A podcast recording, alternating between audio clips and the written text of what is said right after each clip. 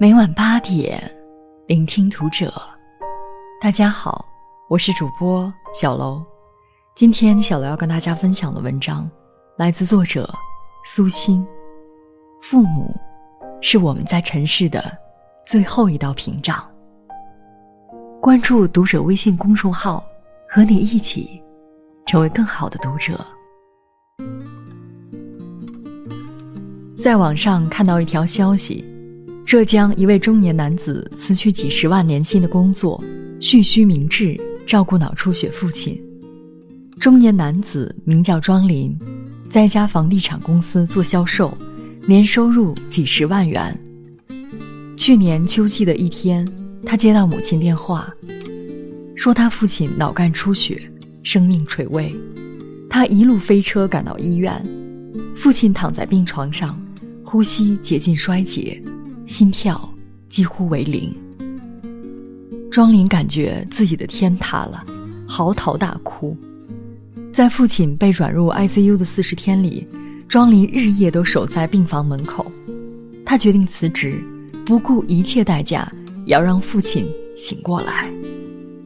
钱以后可以再赚，但是爸没了，就再也回不来了。父亲在，家才在。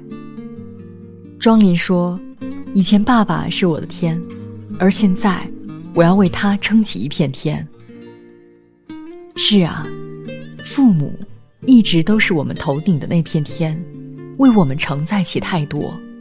直到有一天他们倒下了，才发现这片天对儿女来说有多重要。原来我们太多的风和日暖，都是因为他们站在前面。为我们遮挡了风风雨雨。可这个世界，有人怕失去父母，拼了命想留住父母离开的脚步，却也有人把父母当保姆，拼命啃老。上周三我来上班，一楼的同事喊我，说有我一个快件儿，我随手拿回了自己的办公室，拆开看是一个美容棒，发货地址很陌生。我心里纳闷儿，是谁给我寄了这东西？正想着，有人敲门，进来一位六十岁左右的叔叔，问：“哪位是苏欣？我是快递公司的，刚才您那个快递我送错了，得拿回去。”我也以为寄错了，就让他拿走了。老人走后，我同事说：“姐，你看这快递员年纪怎么这么大？骑着电动车，眼和手脚能跟得上吗？”我说：“也许是生活所迫吧，不然这么大年纪，谁还干这活儿？”晚上，朋友在微信上和我说，给我寄了一支美容棒，问我收到没有。我立马纳闷了，原来没有寄错，怎么给收回了呢？手机响，里面传来一个听上去有点熟悉的声音，正是白天看到的那位老快递员。毕竟年纪这么大的快递员，我是第一次见。所以印象很深刻，他怯怯地问：“您是苏欣女士吗？不好意思打扰了，白天的快递我拿错了，老板把我骂了一顿，我能明天给您送回去吗？”我连忙说：“没问题呀，明天还送到我单位就行了。”老人连连道谢，说：“谢谢您，实在太感谢了，真怕您现在让我给送去，我老伴儿病了。”自己在家躺了一天，晚上我才能照顾他，请您千万不要投诉我，我会被扣钱的。他唠唠叨叨说了一番，勾起了我的好奇心。我问：“您这么大年纪了，怎么还会干这种活儿？孩子呢？”老人说：“老伴儿没退休金，我那点退休金除了过日子，根本剩不下几个钱。有一个儿子，三十多岁了还没结婚。”工作高不成低不就，我这份工作，人家本来就嫌弃我年纪大，您可千万不要给差评，我太需要钱，儿子还得指着我买婚房呢。唉，真是可怜天下父母心，无论儿女多大，在他们眼里也都是孩子，也会忽而问辛苦。那一刻，我真想和老人要他儿子的电话，和他聊聊。跟他说，不要让你本该退休的父亲东奔西走了，万一哪天他出点事儿呢？记得一位作家说过，一个人最大的财富就是父母健在，而他很早父母就去世了。他说：“我这辈子无论有多少钱，也只是一个穷人了。”还真是。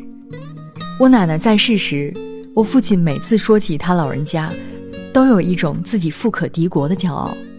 前些年，我奶奶身体还算硬朗。不愿给孩子们添麻烦，坚持一个人住在老家。我父亲经常坐班车回去看他。彼时，父亲每每坐车，遇到有人问他去干嘛，都自豪地说：“去看我八十八岁的妈啊。”他和我念叨过好几次：“有妈真好，只要妈妈在，就感觉自己还年轻，未来的路还很长，心里特别踏实。”后来，奶奶去世。好长一段时间，父亲脸上都有种深深的落寞感，眼神空洞，像个无助的孩子。就像我刚刚失去母亲那段时间一样，感到孤独无依。我开始学做饭，学做家务，学缝衣服。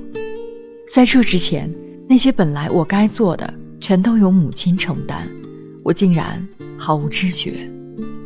一天，我给女儿缝扣子，不小心扎了手，血流了出来。借着那一点点痛，我哇的一声哭了出来。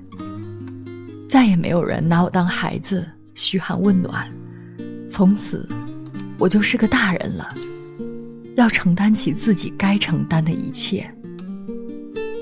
那段时间，我的 QQ 签名上写着一句话：“您快回来。”别用离开，教我失去的才最重要。可是走遍万水千山，再也看不到妈妈的身影了。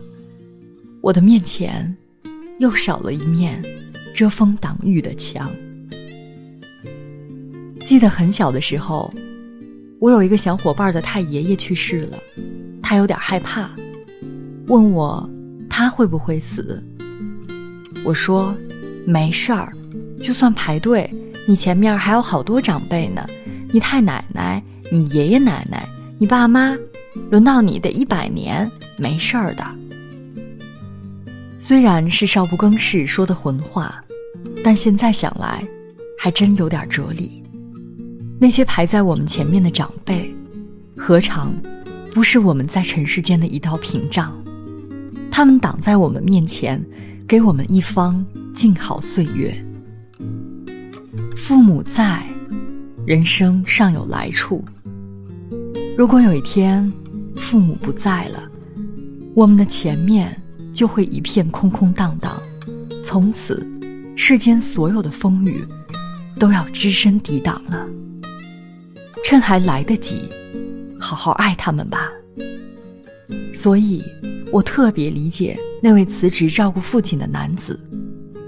我不要什么年薪几十万。我只想要回到家，叫声爸妈，有人应答，开门推窗，您就在眼前。忽远忽近，晚风轻，想起爸爸的叹息和妈妈的叮咛，走马观花的。旅行，边看边望的风景，常怀疑奔波的意义，是否只为了安宁？睡梦中我们。本期节目到这里就要结束了，感谢大家的收听，我们下期再会。依然记得多么的清晰。拥着自己就像拥着